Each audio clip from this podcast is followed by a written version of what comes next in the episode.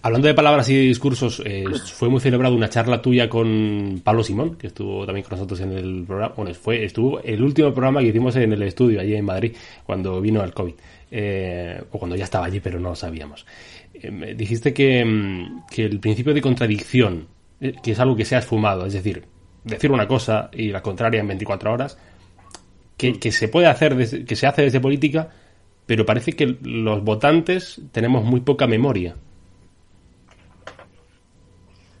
Pues mira, yo creo que uno de las eh, de los rasgos de esta época última es el recortamiento, no sé si existe esa palabra, del tamaño de nuestra memoria. La reducción del tamaño de nuestra memoria. Tenemos una memoria reducida en el tiempo. Por ejemplo, eh, no sé cuándo se emite esta entrevista en vuestro canal. Pero el domingo. ¿Quién se acuerda? Vale, ¿quién se acuerda ya del debate sobre las dietas de los diputados? Hace tres semanas más o menos, o cuatro, hubo un debate de altísima temperatura sobre si los diputados tenían o no que entregar las dietas de desplazamiento porque no tenían plenos y estaban todos confinados en casa igual que el resto. Ya no se ha vuelto a saber de ese debate. ¿Qué se sabe de los materiales comprados mal a China en el mercado ese raro de la empresa aquella que no tenía licencia? No hemos vuelto a saber nada.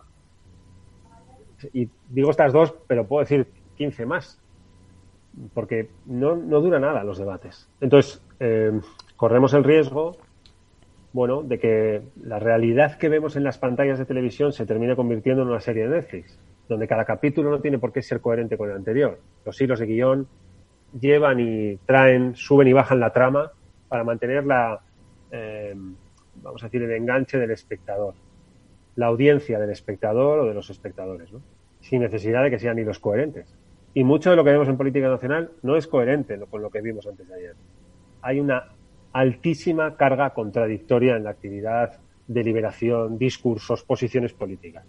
Altísima. Y en los últimos meses hemos visto una densidad de contradicción alucinante. Lo que creo es que se ha perdido el principio de contradicción, que es un fundamento sobre el que se debe operar. Y si yo digo que creo que hay que invertir en la educación pública, no puedo decir al día siguiente que hay que invertir en la privada.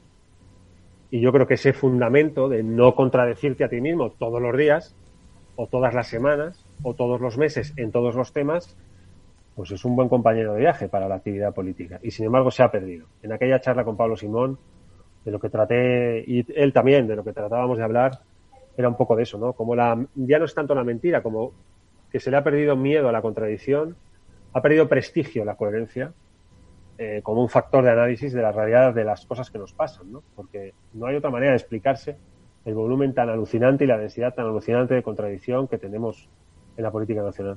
te, iba a decir, tendremos que votar los que no son incoherentes, pero digamos que ahora mismo no se me viene a nadie a la cabeza.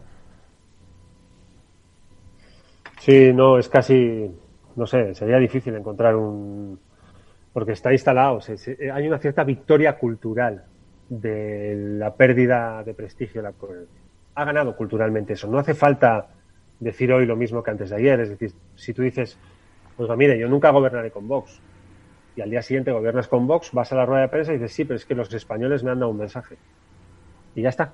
Ah, no, no. Usted mandó un mensaje a los españoles, les dijo, yo nunca gobernaré con Vox, y en cuanto se cierran las urnas, gobiernas con Vox. Por tanto, no sé, ha ganado culturalmente ese modelo. Y yo creo que es uno de los males de nuestra época. Sin él, sin esa banalización de la verdad y de la coherencia, Bolsonaro, Le Pen, Trump, Johnson, Salvini nunca hubieran ganado ninguna elección.